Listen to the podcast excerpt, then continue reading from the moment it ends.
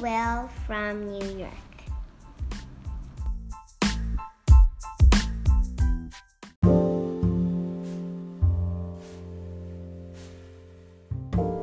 こんにちは白石さとみですポッドキャストビーベルフロムニューヨーク聞いていただいてありがとうございます。今回のゲストは皮膚科専門医で作家としてもご活躍されている岩本真奈先生です。先生はフランスに20年お住まいでその後カンボジアに数年間住まれていてで今2020年の4月から、まあ、コロナのこともあって日本にまあ、日本を拠点に活動されているっていうことなんですけども、まあ、あの東京で3つのクリニックであの皮膚科専門医として勤務されてるのに加えて、まあ、いろんなメディアでも連載を書かれたり、まあ、あのインタビューを受けたりされてるんですけれども、そのお仕事柄美容のことはもちろん女性の生き方とかあとそのエイジングに関するお話とか、まあ、そのあとはですねその、まあ、パリの学ぶに、ま、学ぶ恋愛論っていう感じで生涯で恋愛現役の秘訣を学ぶなんていう本も書かれてるんですけれども、まあ、そのフランスの女性のその美しさの一番の理由はいつもこのアムールという恋愛を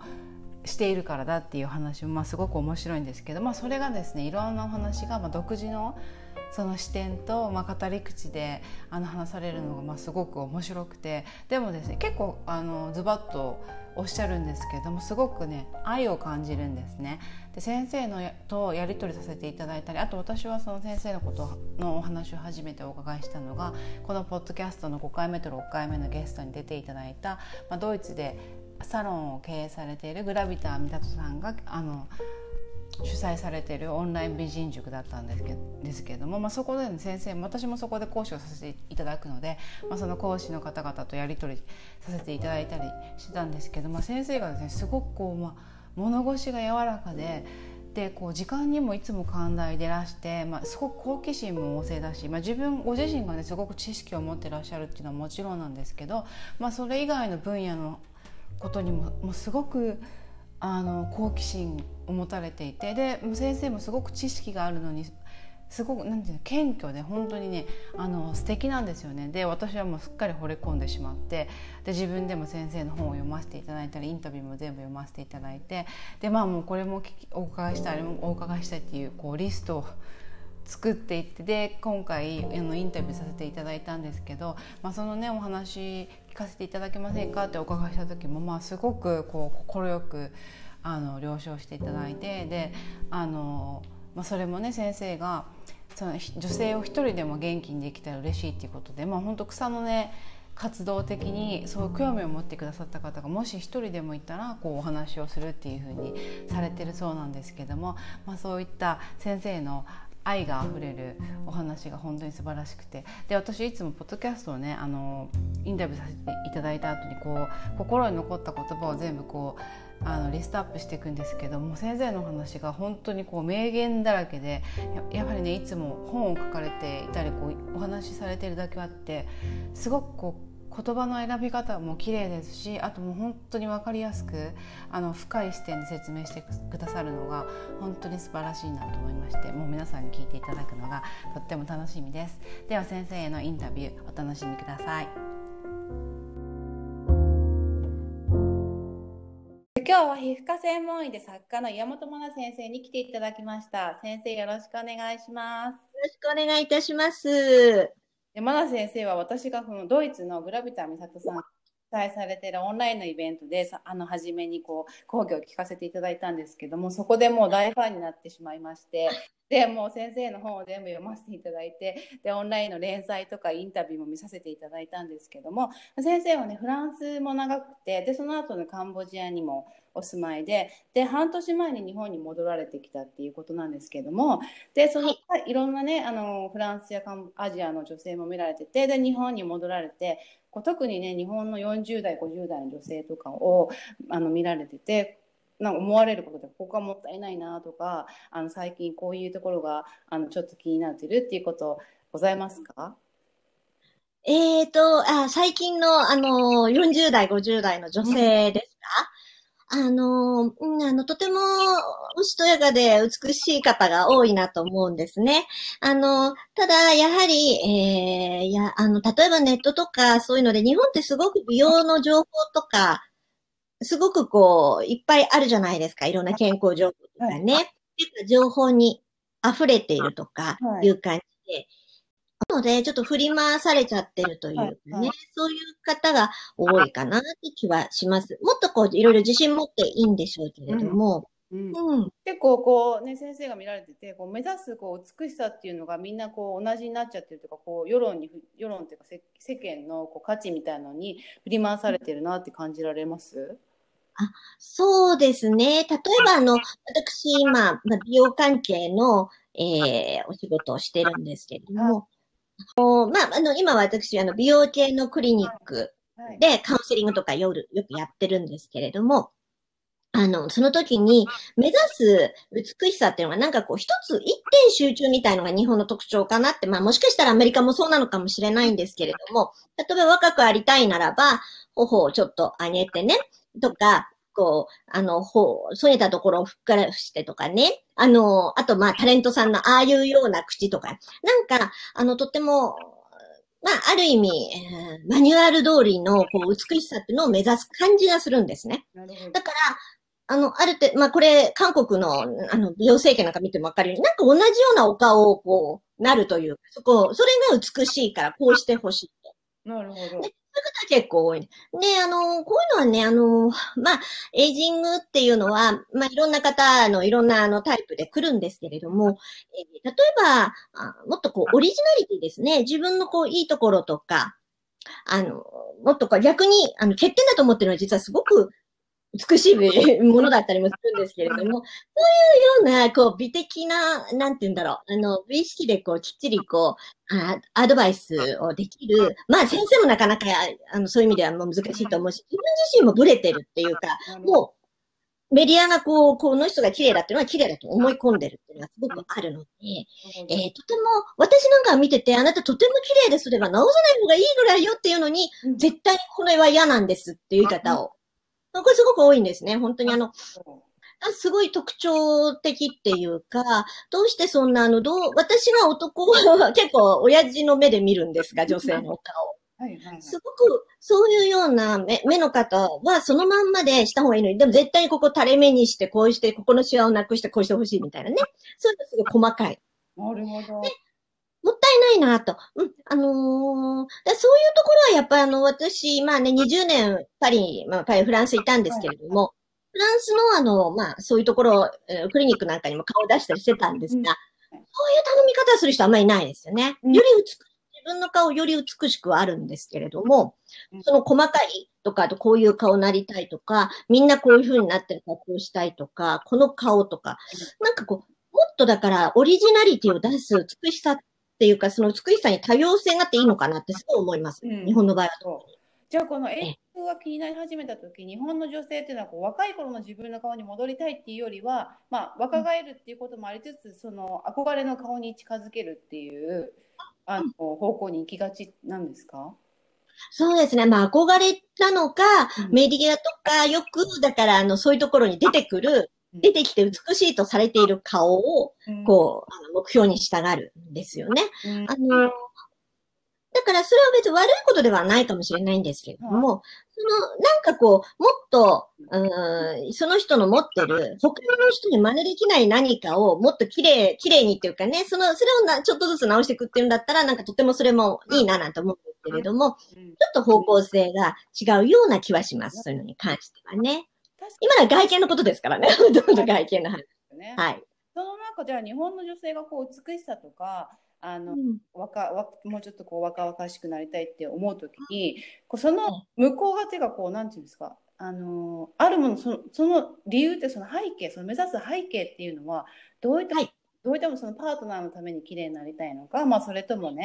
まあ、周りの女友達と比べてこう、まあね、いつまでもこう自分も綺麗にいたいっていう思いなのかどういうものがあると思われます？あのー、まあ、いろんな、あの、そうですね、えーモチベーションはあるかなと思うんですけれども、まあ、50ぐらいだと、あの、日本の場合は、やっぱ愛する人のためっていうのはかなり、優先順位は下になってきますよね。どっちかというと、同性の目とか、あと、うん、なんとなくね、あの、まあまあ自分で綺麗になりたいからなるっていう、これもとっても大事なことだと思うんですけれども、あの、あとはやっぱり、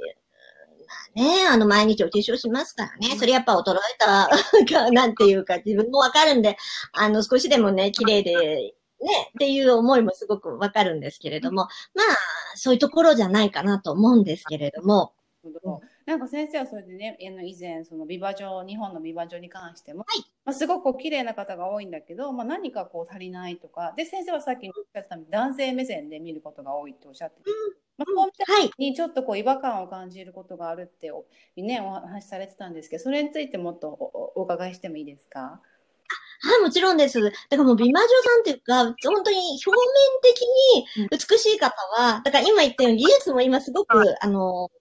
進んでますので、はい、まあできるんですよ。やろうと思えばできますし、綺麗になれるんですけれども、あの、やっぱ一番大事な部分ですね。先ほど、さとみさんがその先にあるものと言いましたけれども、うん、ね、あの、その、美しさっていうものに対する考え方っていうかね、うん、その、表面が美しくない、そのシワを取れればいいとか、そういうことじゃないですよね。本当の美しさっていうのは、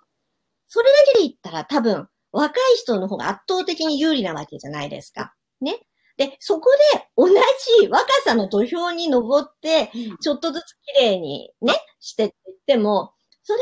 はやっぱ限界はありますし、はい、あの、そういう意味でそういったものがやっぱ滲み出てきちゃう。その、顔との表情とか、ちょっとした、その人との言葉の端々とか、ね、いろんなものに。で、やっぱり年齢を重ねるっていうことは人間性、人間的深みを増していかないと、あの、それがあの年齢を重ねた美しさに、こう、あの、一番特化していくものなのに、ここではなくて、ただただ表面的というか、とにかくスタイルを良くして、えー、ね、お肌の状態をもう若く保てってなってきてしまうと、やはり、あの、独りよがりの美しさっていうか、あの、もう本当に根源的な意味での美しさっていうのは、年齢を経たらもやはり、ある意味の利他的っていうんですかね。あの、自己ではない。あの、エゴイスティックなものっていうのは若さだと思うんですね、私ね。人のため。うん。やっぱりそっちの方に転嫁できる美しさでないと、心に響かないんですね。で、あの、なんか言い方あれですけど、美魔女さんの美しさっていうあ、やっぱちょっとエゴイスティックな、あの、上から目線っていうか、私はあなたと違うのよ。ね、私は、あの、今、50だけど30に見える綺麗でしょ？みたいな。それで選手権やってるみたいな。まあ、それはね、それで一つすごい頑張ってるなと思うんですけれども、そこからやっぱりこう、あの、来るものが、で、私が男だったら、魅力を感じないんです、そう。年齢を経た方っていうのは全然別の魅力をやっぱり醸し出していく。って、これは相まって、で、あの、本当に人間的な美しさにこう、評価していかないと、まあ自分としてもつまんないかなって、その、その、あとその人と話してて、何かこうね、あの、面白い、何かを得るとか、なんかすごい、あの、もう楽しくてしょうがない。あとはもう、なんだかもう愉快でしょうがない。あとは、なんかとても幸せになる。これが、先ほど言ったちょっとセンシュアリって今度はまあまだあれですけどね、の、ちょっとこう、根源に今ちょっと 触れてくるんですけど、そういったがあると全然違う。表面が綺麗だからもったいないなと思いますね。本当にそういう風になれば最高だと思います。うん、とてもだから、日本人はすごく、もっとあの、深みが出る、あの、そういう肌も若いし、うん、そういうの持ってると思ってます。じゃあ、その深みを出すには、やっぱりこう、経験とか自分の、うん、何が先生にとってこう人間の深みって何が大事だと思われてます？あのー、弱さとか、うん、あと、失敗したこととか、普通で逆の、前に私、あの、私、 TEDっていうのよく、ね、あの、アメリカであるじゃないですか。 TEDって、あの、あのなで何でしたっけ？えー、っと、トーク、トークのね、40分の結構、えー、著名人のトークので、英語の勉強でたまに聞いてたんですけど、はいはいはい、あの、やっぱりこう、弱さっていうのが人間の魅力の根源あの、そういったものになる。だから、それって、あの、すごく面白いなと思って、そういうもの、あとこう、あの、すごく足りないもの。だから、そういったものを逆にですね、えー、共感力みたいなのにして、で、行くと人としては、とっても、あの、なんていうのかな、魅力的になると思いますね。普通で言うと、だから、成功談とかね、もちろん、あの、どんだけすごいんだって、これはこれで、あの、面白い話なんですが、やはり、今特にコロナなんでね、大変な方多いと思うんだから、そういうものに寄り添えるものとか、そういう時に、あの、一緒にこう、涙が流せるような人みたいなね、そういうような部分のと、そういった、そういったところから、えー、っと、やっぱ、魅力、人の、人としての何かって出てくるんじゃないかなと思うんですね。もう私もあの未熟者なんで、そんなにいや、すごいわかります。ちょ、特にすごいタイムリーで、この話、私もこの間なんかのポッドキャストで聞いたんですけど、やっぱり失敗したこととか、その、弱がないと、すごい人間として浅くなるってこうね、あのいやおっしゃったので人の痛みが分からない。それが今のねアメリカの大統領選挙でもトランプとバイデンみたいな話でバイデンこれまでどれだけこう息子さん亡くしたりとか、ね、あのミドルクラスで育ってきてお父様も何回も失業してっていう痛みを知ってるあの、うん、一方で、ね、トランプはこう自分の強さ強さそういったものを、まあ、強さっていうのか分かんないですけどあの、ね、それをこう前面に押し出してこう人の痛みに共感できないっていう,、ね、こうもう対立ですよね。うん、面白いですね。時代の切り替わりみたいな、なんか先生がその弱さとかっていうのをおっしゃってたのがすごい、はい、これすごい。あの、アメリカ、そう、そうですね。アメリカは特にですね、やっぱりあの、フロンティア精神っていうか開拓精神で、ね、男はマッチョで、とにかく力強くなくちゃいけないし、女性はもう、あの、まあ、今は違いますけれども、昔は本当にもう従うしかなかったですね、もう男の人がもう。もう西部劇の世界ですよ。強いこそ、強いことこそ正義だったじゃないですか。ね。で、で、だからやっぱ、そういった中での、やっぱアメリカ的なもの、あの、でもそれ、だからその裏にはアメリカンドリームもあり、そのトランプなりじゃないです。逆にね、すごい成功もと、とてつもない夢とかそういうのもある。だからもうコインの裏表だと思うんですけれども、ただ、これからの時代は、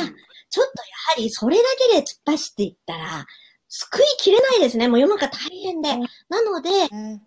あの、こう、そう、そうじゃない面でのね、あの、ことって、深く深く考えるっていうのは、とても大事じゃないかなと。まあもちろん地球環境のことも含めて、あの、そういうことがやっぱわかる方、だから、そうなってくるとですね、あ。の、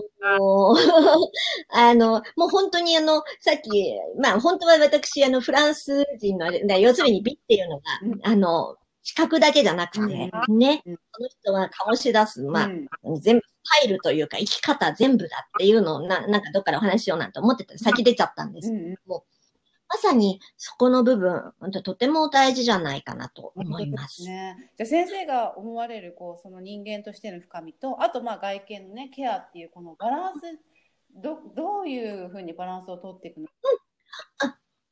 で、あの、私もやっぱりの美容に携わってますから、あの、もちろん、綺麗にしたいし、うん、し、ね、しまっていって悩んでるって言ったら、それ消してあげたいと思うし、あの、実際にそういう治療もします。はい、で、あの、その美しさって、これはこれでやっぱりあの、自分でも気持ちが上がりますし、ね、あの、ちょっと、うん、変えるだけで、あの、変わるので、それはその気持ちすごくわかるし、はい、まあ、綺麗な方が、眼福ですので、もう周りも幸せになって、全然いいんですね。もうそれ自体はすごくいい。うん。はい、なので、あのー、もちろん、あの、綺麗にすること。ただ先ほど言ったように、なんていうのかな、その、メディアが提唱するとか、なんか、なんでもこの人があれだからこのあれじゃなくて、自分のオリジナルの美しさってのは何だろうっていうのをちゃんと考えて、それをよりよくする方向で、美容も、あの、プチ整形でもね、何でもやっていくと、やっぱりいいんじゃないかなと。あの、お花はバラだけが美しいんじゃないと思うので、本当に、あの、多様性の美っていうのを日本人は特にもっと追求していいんじゃないかなと思います。そうですね。やっぱり自分の良さを、こう、そうです。分から分かれない女性日本人の方多いですよね。前もイメージコンサルタントあのアッコさんにも。あはいはいはい。えさんもやっぱりアジアいろんな国で教えて、うん、日本人ほどこう自分の個性をいいと思えないその美しさが分からないの、ええ、女性っていないんですって。だからそれをやっぱもどかしいと思ってらっしゃるってお話されてたんです。そうですね。あのーやはりね、あの、フランス人はね、あの、やっぱりすごい自信があるんですね、自分に。うんあの日本は、あの、ちょっとアンコンシャスに、ちょっと小さい時から、ちょっとおとなしい方がいいし、女の子はね。うんで、あんまり自信持って、なんていうか、そういうのっていうのとか、あと、はしたないとか、じゃ、とか言わあの、あのね、で、ちょっとそういう教育というかしつけっていうか、まあ今はまあ違うんですよ。あの、昭和の時代なんかそうだったんですけど、うんやっぱ女女の子らしく一歩下がってみたいなね。で、それが打ち付けられちゃう、その、あの、小さい時から。で、それで、えっと、それもあって、なんか自信を持つっていうことが悪い、悪いって言っちゃあれなんだけど、それちょっとっていう、なんかが、あの、引き金になってる気はします。やっぱりもっと自信持って、今の時代、グローバル化になってますので、本当にあの、ね、日本なんて日本で、えっと、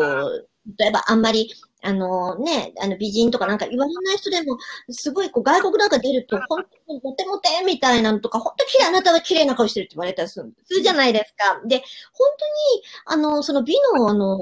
見方っていうのはちょっと、ね、日本の場合はちょっと漫画文化とかあるので、一つ、まああいうこう、もう今日なんかメトロ見て7割が漫画だったんで、へえとか思って見てたんでうん、そうそう。そういう、そういうので、ちょっとね、確一化されすぎちゃってんですね。目は大きくて二重がいいみたいなね。絶対そんなことないですから。だから、あのー私なんかもう逆にもうそんなね、綺麗なあの一重であれだったら、もうちょっとメイクしたらもう、フランス人イチコロなるわよ って言っても直さない方がいいんじゃないとか言っちゃう。そう本当本当にしてアーモンドアイはもう海外出たらです。本当そうですよね。もう出た方がいいですよ、そんなね。もうあれだったらと思う。なんかだから、そういうので、えっと、もっともっとね、なんか自信を持ったら、もっと違うものが開けて見えてくるんじゃないかなって、心から思いますね、それは。で今ね、じゃあ自信ないっていう、まあ、その40代あ前後とか50代に、こうまず自分の良さを見つけていくっていうと、何かできることありますかね？あのー自分の良さですね。うん。あの、だからさっき言ったのがまさにそれ逆に欠点だと思ってることっていうのは意外とうん面白いんですね、人って。うんあ、いいところっていうのは、ある意味、いいところはさらにその上を行く人がいっぱいいるんですけれども、で、ちょっとね、変えると、とってもあの、チャーミングなものになるもの、まあ、性格的なものも顔、あの、顔の作りなんかもそうなんですよ。うんあの、フランスの女優さんっていうのは、あの、まあ、カトリーヌ・ドヌールみたいな人とかね、たまにいますけれども、ちょっと、ちょっと、基本ね、あんまり、ちょっと変わってる人多いんで、ファニーフェイスみたいな。えそうですよね。典型的な美人っていうのはいないですないです。うんなんか特徴があって、で、例えば、え、この人目と目の間が離れてないとか、この人ちょっと鼻の下み長くないなんて、でもそれが気になって気になってしょうがない。スキッパだったりね、しますよね。で、やっぱり、あれ、あれはなんか幸運になるそうなんですけどね。だから、あの、セックスシティあるじゃないですか、あの、はいアメリカので。あれで、サラ・ジェシカ・パーカーだっけほら、あの、ちょっと馬顔の人、あの、彼女が完全人気なんですよね、確か。他にもちょっと可愛い人いても。ですね。顔なんですよ。あの、なんかうま、でも、なんか見ようによってはすごい美人揺れる人いるじゃないですか。ありますなんかすごく可愛く見えるっていう時と、わかそうじゃない時の激しい人。ります、わかります。惹かれますよね。見昔のね、聖子ちゃんですよ。昔の松田聖子がそれだったんですよ。もんうね、今松田聖子って若い人知らないから、見るたびに、あれ？今日また違うなって。ですよね。それです。うん。今日は疲れてね、あれな、あれでも、あれ今回なんか異様に綺麗なんで、こういうのに男性は惹かれんですよ。みんな分かってないんですよ。あ男性は惹かれるんですか、それに。あの、だから、なんかこう、お人形さんがってあるじゃないですか。うなんか、うん誰だろうな、日本だと。もうとにかく整っちゃって。うんうんね。いますよね。あの、まあ、綺麗なんだけど、実は、まあ、綺麗だなと思っても、これはね、あのーあんまりこう揺れ、もう人形見てるみたいになっちゃうんですよね。うん生身じゃなくで、その、だからニュアンスのと、あとはだから、あの、すっぴんとメイクが違う人、これもいいんですよ。えーこういう人がいい。へーそういうのやっぱ、言う人あんまりいないけどね。本。当そうです。うんあの、そういうやっぱりニュアンスっていうか、うんその違いが、ブレがある人って、で、どうしてこの人なんで今日すっごい綺麗に見えるんだろうって、こう、考えて入ってくるんですね。だから、そういうの、うん、だそういうのが分かると、うん。いや、私もあの、商売上がったりになりますね。美容来なくなっちゃうから。いや、来てください、みたいな。確かに。女性はこれがうまいですよね。なんかこう、なんなんともない、こう、なんていうんですか、普段なのにいきなり赤いリップスティックつけたり。そうです。うん。そうなんです。フランス人は、あの、あとフランス人はね、あの、あれが上手なの。あのね、こう、私今髪上げてますけど、この髪をね、うん、こうやってね、さささささってして、わかりうんうん。で、それもなんか、道歩きながら、例えば、あのーそこにあるバイクの鏡あるじゃないですか。あんなのちょっとね、シャシャシャシャってやっちゃうようなうんところですね。で、だからそういうよ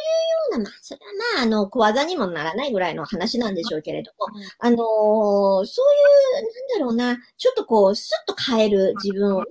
外すとか、そういう、こう、まあ、日本だって昔ね、あの、そういうようなの、まあ、チラリズムとかあるじゃないですか。やっぱそういうものに人間って心が、あの、動くようにできてんですよ。なるほど。例えば花ですよ。だ だから、だから、あの、アメリカの女性はほら、セクシーで行くでしょ？ね。あの、特に女優さんとかは、セクシーでドーンみたいのは、日本とかは、やっぱチラリズムとか、だからフランス人の方が合うんですよ。日本的な感覚。そうですよね。うんまあ、アメリカはセクシーが一番の褒め言葉ですからね。そうですよね。うんでも日本人には言わ言えないですもんね、セクシーですねって。なんかちょっともう、ニュアンスが違っちゃいますもんね。そうですね、確かにね。だから、あのーそう、そういうね、なんだろうな、あのーそういう意味ではね、面白いことに、うん日本とフランスって、ちょっとおへそが繋がってるっていうか、なんか根っこが似てるってこと似てるんですね。確かに、だから日本の、ね、女性がフランスの女性に憧れるっていうのは、まあ、そういうとこから来てるんでしょうね。でそうですね。やっぱり、ドーン、バーン、どうだみたいなのよりも、ちょっとこう、うん、あの、そういう意味では、まあ、か彼女たちは、まあ、メス表みたいな人たちですけど、まあ、ある一種、やっぱり、日本的なっていうか、うんそういう陰影来産的な部分は持ってるのでね。ただ、かなえり強いですけどね。あの、相当強いですね、フランス女性。ー、えー、えー、えーもうタタフってことよ。精神的なね。あの、うんメンタルは弱そうですけどね。薬いっぱい飲んでたりするから。えでも、あの、うん、強いですよ。じゃあメンタルはそんなでもないけど、こう男性に対して強気でいくっていう感じ。あ、そうですね。そうですね。だから、こう、ガーンって強気で言って、裏で実はちょっと泣いてるみたいな可愛いとこがあるんじゃない？あなんかイメージ今じゃあフランスの女性は常にこう男性っていうかこうまあ男性に限らず異性っていうかこうおの目を意識しているっていう感じですか？それはもうそうですね。もう彼女、うん彼女たちはもう本当に、さっきあの、アムールありきなので、えっと、うんもう、もう恋愛至上主義で愛がなくなったら生きてる意味がないぐらいのところはある方が多いですね。うんもうそれももう、80になっても続きますから。多いです。ね確かに10代20代でアムール至上主義っていうのは分かるんですけどいくつになってもそうっていうのがですよねそうですね。すごいおもうね、もうますます盛んにみたいな、あの、メノポーズの後とかね、ますます盛んですからね。はい。だからそうそうですよ、男性。うん。男性も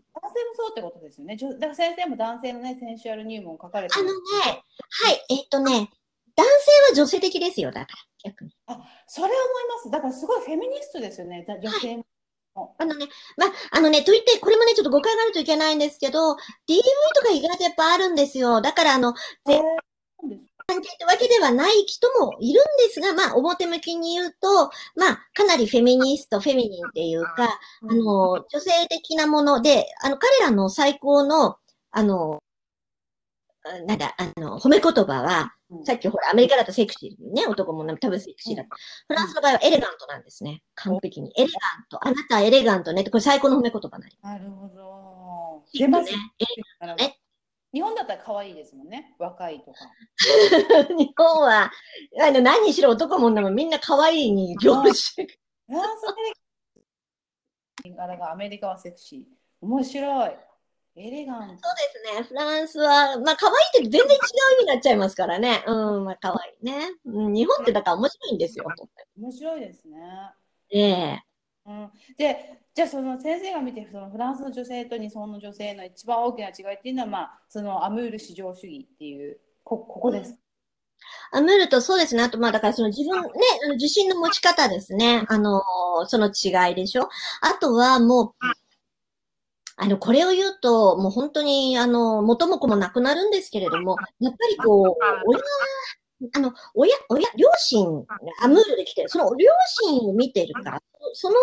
それとかね、あとやっぱりしつけの問題、教育の問題とか、文化の問題が全部絡み合って違いが、それこそフランス、日本、アメリカと違いが出てきちゃってるので、一概に、例えばじゃあフランスのここだけをこう真似して日本人はじゃあエレガントになれるかというとね、そういう話ではないんですよね。文化。わかりますよね、とっても。里見さんわかると思います。わかりますわかります。だからやっぱりアメリカでも、そのヒップみたいな親から来てる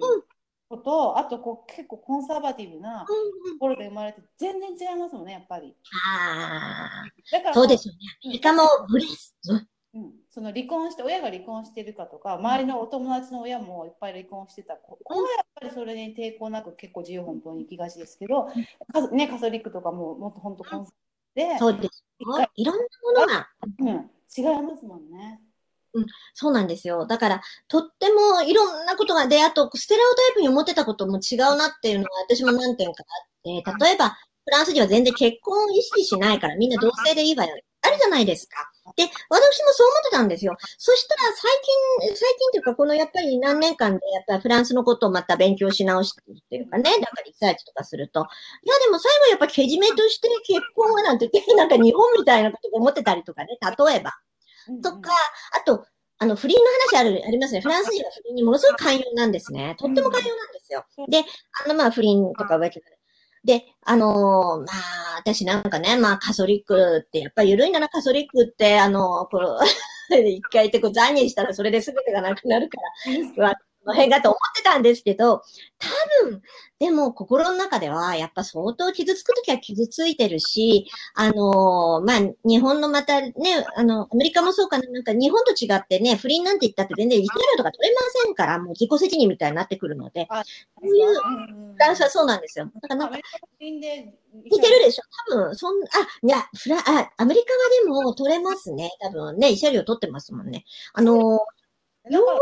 からなんかその不倫なんかもそうかななんて、やっぱりだから、あの、表面だけで捉えると、やっぱ間違える。例えばもうね、日本だっていろんなタイプの人がいるのに、日本女性はこんなんだって言うと違ったりするじゃないですか。うんそれと同じで、だから私もこう、なんかそういう人もいるけど、やっぱり、あの、いろいろな人いるので多様性ですよねっていうところに落ち着かせないと、かなり違うんですね。ただ、うん、ただまあ、間違いなく言えるのは、あの、その、やっぱ教育とかのあの違いかな。やっぱ人と違うとか、えっ、と、そういうことをすごく大事にする。あの、あと芸術とかね。あと、あのだからそういう、例えば日本だったら、まず今でも結婚がコスパだの、悪いとか言うじゃないですか。子供が多いとコスパがとか、結婚はコスパだとか、あと、ね、あのこうなんだろう、結婚するには、その、スペックがどうだとか、うんうん。あんまりないですね。よっぽど、うん、フランス、うん、結婚も。もうね、フランス人の場合は、まあ、あの、すごいね、やんごとなき地位の方は別として、普通の中流系のだったらば、まあもう、親も絶対口出ししないですからね、子供の結婚についてもね。うん、そういうとこではやっぱり成熟してるっていうか、自立をしてる。うんうんうんうん。あそういうのがバックにありきの女性の生き方であり、女性の美しさであり、自分のその、ね、あの、どういうふうにじゃあプロモーションして、どどういうふうに自分をこう出していこうかって話になるので、うん。一概にはね、難しいんですね。そそうでも、あの、フランス的な生き方をするには、意外とやっぱりこう、自立しなくちゃいけないので、厳しいっちゃ厳しいですよっていうのはね。そう私その自立についてねお伺いしたかったんですけど、そのまあねあの先生もフランスはもうほとんどあの女性もずっと働くっていうことで、あの専業主婦とかっていうのがあんまりない文化じゃないですか。ででも私何かで読んだんですけどフランスって意外と平均年収低いんですよね。ああ、そうそう、そうだと思いますよ。うん。もう3万ドルとかだから本当日本で言うと300万円とか400万円とか。でうんうん。だけだけどこう多分お金を使わないでこうこう幸せに生きる方法とか、まあ、そういう意味も含めてのなんかこう自立っていうのがあ,、うん。あるのかな。だ自立っていうともうね1000万2000万。イメージありますけど日本だとそういうふうにイメージしちゃいます最低でもね、600万、700万って言ってますね。うん。うん。うん、そうじゃなくてもこうじ女性がね自立できて自分で選択していけるっていうね。っていうのがあるのかなって思うんですけどその辺どうなんですか？あのみんなが、あれってリッチでっていうわけじゃないですよね、フランス。あ、全然全然、あ、全然それ違いますね。あのーもう、もう本当にピンからキリまでで。ただ、あの、うんまあ、一応社会的な、社会、社会主義みたいなとこもある。結構保証がちゃんとしてるので、あの、例えば、そう、子供を産んでもね、あのーもう、社会が育てるみたいなのとかね。ありますね。うん。あと、こう、ほら、ね、老人になっても、日本だとほら、大変なんですよ、今。なんか、死ぬまでにいくらないとと。うんやっぱりね、そういうところはすごく恵まれてて、えっと、保証がその分税金高いんですけど、そういった意味で、えっうんと、たとえ年収が低くても、あの、まあ、それがこう、男女でね、暮らして、まあ、結婚するなり、同棲するなりしても、二人で家計をね、持っうんたり頑張ろうと。で、多分彼女、彼らはうん、多分週に35時間ですからね、今もそうだと思いますよ、私も。あんま働くね、あの、遊びですよ、あと。ですもんね。っていう、勝手にそういうイメージを。うん、あとは、だから、例えば、あのー1、2ヶ月あるバカンスも、お金がある人は、それも、いや、あの、もうそれこそ、プライベートジェットでどっか行って、島行って遊んでとか、そうじゃなくない人なんか別にキャンピングカーで南仏に降りて、そこで子供遊ばせながら、1ヶ月ね、いるとか、それはそれで全然ありだろうし、うん。あの、人は人みたいなところがあるので、まあ、階級社会ですからね、フランスは。だから、それが嫌な人がアメリカに行ったので、違うと思います。そこは全然面白いですね。うん、じゃあ、そういう中で、例えば40代、50代になっても、アムール至上主義っていうと、まあ、どういう感じなんですか？結婚して子供がいても、まあ、自分のこう、恋をしたいとか、そういう気持ちを大切にするっていう感じ感じなんですか？もう、笑っちゃいますよね。本当にね、あの、本当に、50なんても60この前、なんかな、あの、私の知り合いで60、60なって、旦那さんが90ぐらいでね、なんか見とったあの、おばさまが、マダムがいたんですけど、もう旦那さんが亡くなって数ヶ月もしないうちに周りのマダムたちが、あなた一人は大変でしょ、そうそう、次の人見つけなさいよっていうのを導入する。当たり前です、これフランスで。であとね、すごい面白いのは、この前もちょっとあれで言ったんですけど、あの、例えば自分が、まあうん、結婚してても、あの、同性でもいいや。ね。えっ、と、彼氏がいた、夫がいたんだけど、一人になっちゃったと、なんか別れたと。ね。はい一人になっちゃったって言うとね、うんそれまで二人で、いろんなホームパーティーとかいろんなところに、こう、うんあの、呼ばれてたのが、パタッと呼ばれなくなる。結局ね、うん危ないんですよ。狙っちゃうっていうか、もう一人いるっていうのイコール、あの、いいのい分子みたいになってくるんですね。面白い。じゃあもう、ちゃうんですね。もうね、そうそうそう、その周りがもう、あの、警戒するから、いや、誰かを紹介するってなったらあれだけども、そういうホームパーティー、もうそういうところがもう大体もう場ですからね、間違いなく出会いの、そういうところになんか絶対呼ばれなくなるんですよ。うん。だからもう、そういうので、あの、ゆまあもう、か彼女たちも簡単で、もう本当にあの、友情、友情より愛情みたいなところもあったりするしね。まあ、あの、逆に言えば、まあ、その辺はちょっとまた非常に面白いところがあるんですけれども、い。ろいろ牽制し合って、へあのー結構身近なんですよ、そういうのは。あの、町内会レベル。一般的なんですか？そのなんか結婚しててもあの、いや、まあ、病気、病気かもしれないですね。本当に あの、ちょっと好きあらばみたいなとこあるんで。なので、えっと、よくね、だから日本人あの、アムール、アムール主義でいいなって言うんですが、あの、言い方を変えると、好きあらばなので、えっとね、とっても大変ですよ。常にやっぱり自分もねそういう注意しておっしゃる通り。パートナーもねだからそうです。常にパートナーともう毎日のように愛情確認して、毎日のように、それで万が一誰かに出会ってしまったら、もう、うんそれで無理やりあれしようなんて思わない。もう泣くな、もうしょうがない。もう泣いて泣いてっていうか、入れるないです。うん。もうそれはしょうがないっていう。だからこそ、ちょっとそこが大人、やっぱりね。あの、私なんかが見て、やっぱかっこいい。あの、最後の別れのところ、まあ、もう大人、おの男が結構メソメソしたりするんですけれども、面白いですよね。やっぱ見てると。あの、ドラマですね。カップル同士で例えばアメリカだったらそういう時絶対こうカウンセリングとか行って例えばあーそういうのわかるわかる、カウンセリング。こっち、あの、フランスもありますよ、カウンセリング、夫婦のとかね。ありますじゃあもうお互いにじゃあやっぱりちょっといろいろあったけど二人でもう一回やり直そうっていうこともあるわけですね。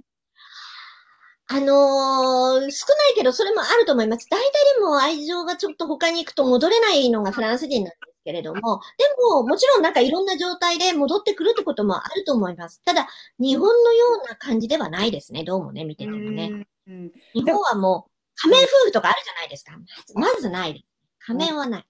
うんもう、もう、ずっとダブルベッドでいなくちゃいけないですか。もう、ゆ無理でしょう。やっぱりそう、愛情がなくなったら、そうなると。うんうんまあでも日本は逆にね、それでも結婚生活は維持そうそう。一般的ですよ。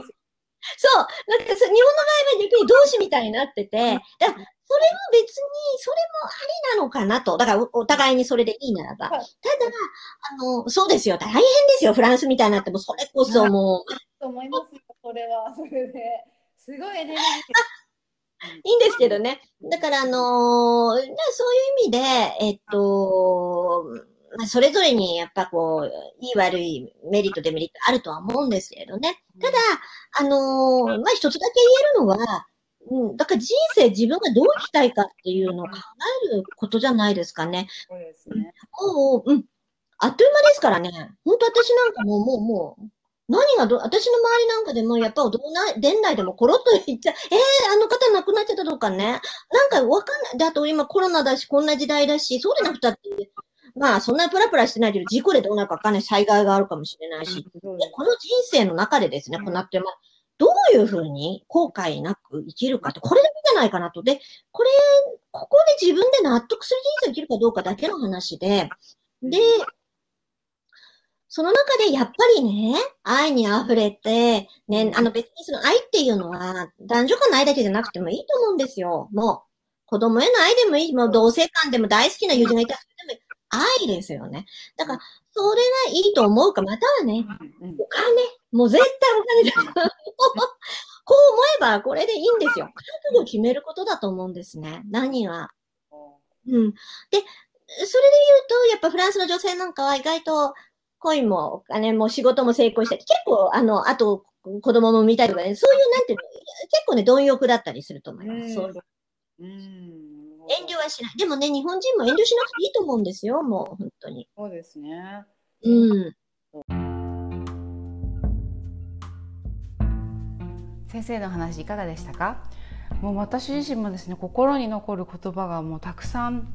あったんですけどまあ一番いくつかあのもう本当に心に響いたっていう、まあ、お伺いしながらうなってしまったのがアラフォー以降の美しさはまあエゴイスティックであってはいけないっていうこととあとはですねその人間としての深さっていうのは何かっていうと、まあ、弱みとかこう失敗してきたこと、まあ、それが共感力になったりとか人の痛みが分かるこうあの魅力になっていくっていう話が、まあ、本当にこう今までなんか感じていたことを先生がこう美しく言葉にしてくださったっていう感じで、まあ、本当に心に響きました。で次回はですね後半もまたすごく面白いお話でで先生にねこうフランスの女性と日本人の女性のこうアンチエイジングのケアのあの大きい違いって何ですかって聞いたんですけどこの答えがまた面白くてで特にねフランスの女性はその